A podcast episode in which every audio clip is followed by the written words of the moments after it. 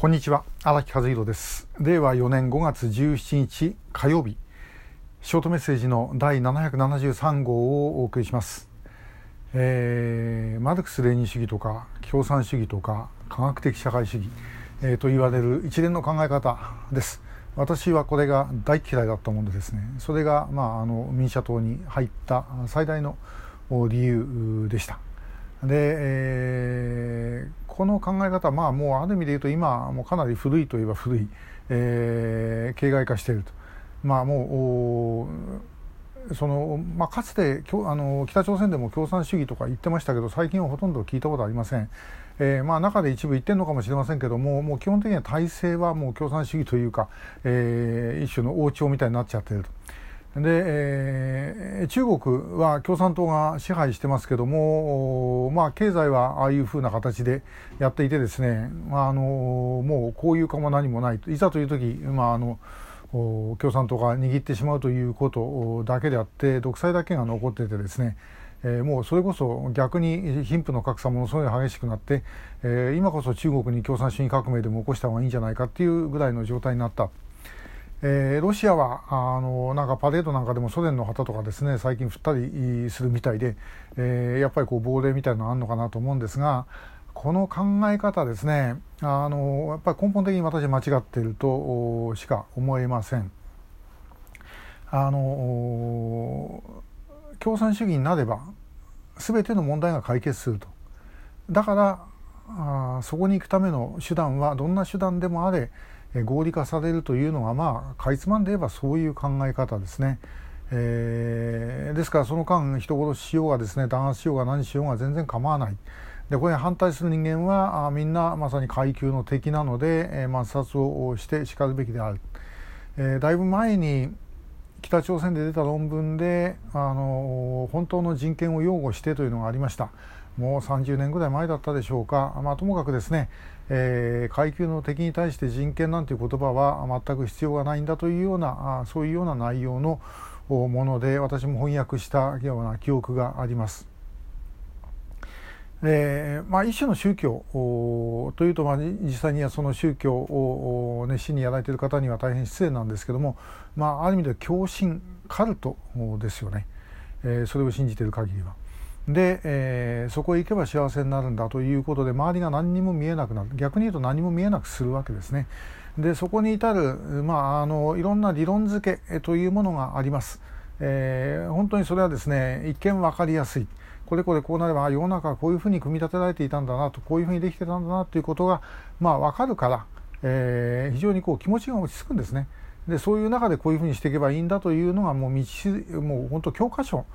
として存在をするということです。だからあそれに従っていくことが、まあ、正しい、えー、従わないやつは悪いやつだということでですねやっていく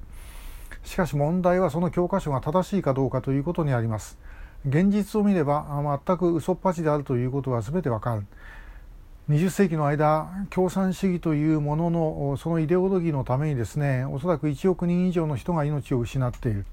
えー、中国が一番多いでしょうしそれから旧ソ連も同様そして北朝鮮もそうですね北朝鮮なんか今だってそうです。えー、ということをずっとやってきている。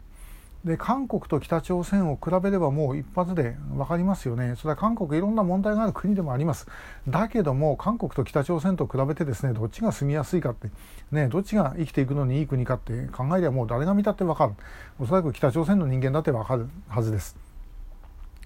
えー、なのに人間って理屈の方があのもうよく、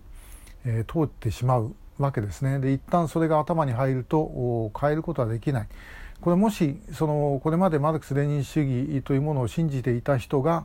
えー、これ間違ってたというふうに言うためにはどうなるかというと自分の生きてた 人生否定しなきゃいけなくなるだからそう簡単には否定できないこれカルトに入ってた人と同じことですねえー、カルトだということに気がついてもですねそれ否定するということになるとやっぱり自分の人生を否定するということになって、えー、それはなかなかできないというふうになってしまう。あとまあもうちょっと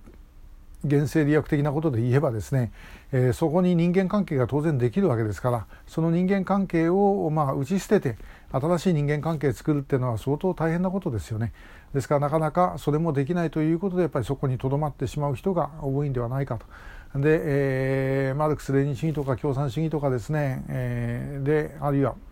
科学的社会主義とかいう言葉をですね、えー、使う、まあ、そのマーケットありますよね。えー、もうかなり昔に比べると小さくなりましたけどもマーケットがあるそのマーケットの中で政治の場でもあるいは出版とかですねいろんな業界でも生きていかなければいけないということになるとまあ、風呂だんだんだんだんお湯があのひび割れてですね風呂風呂桶がひび割れて、えー、お湯が少なくなっていってなおかつ冷めているという状態で身をこうだんだん縮めてですね、えー、それでもなんとかお風呂に使おうというようなことになってい、えー、くと。えー、その時まああの意を決して風呂から出てしまえばいいんですけどもその勇気がなかなか湧かないという人たちも多いんではないだろうかなというふうに思います。で、えー、半分宣伝で、えー、言いますけども民社党のイデオロギーである民主社会主義っていうのは、まあ、これに対して一番戦ってき、えー、たと私は思ってます。本当の意味での社会主義っていうのはその科学的社会主義とかマルクス・レーニン主義とか、えー、そういう社会主義とは全く違うものだというふうに思うんですね。これはもう本当にあのまあで、えー、そういう意味で言うと自民党って別に共産党とイデオロギーで戦ったわけじゃありませんからね、えー、だからやっぱり私は自民党行かなかったっていうのはそういうことにあったんではないだろうかというふうに思います。えー、まああのこれもちろん私の個人的な感想ですのでそれぞれ皆さんいろいろ考え方あると思いますが、えー、私はこう考えるということで今日は、えー、共産主義マルクス・レーニン主義科学的社会主義とかいうものに対してお話をいたしました。今日もありがとうございました。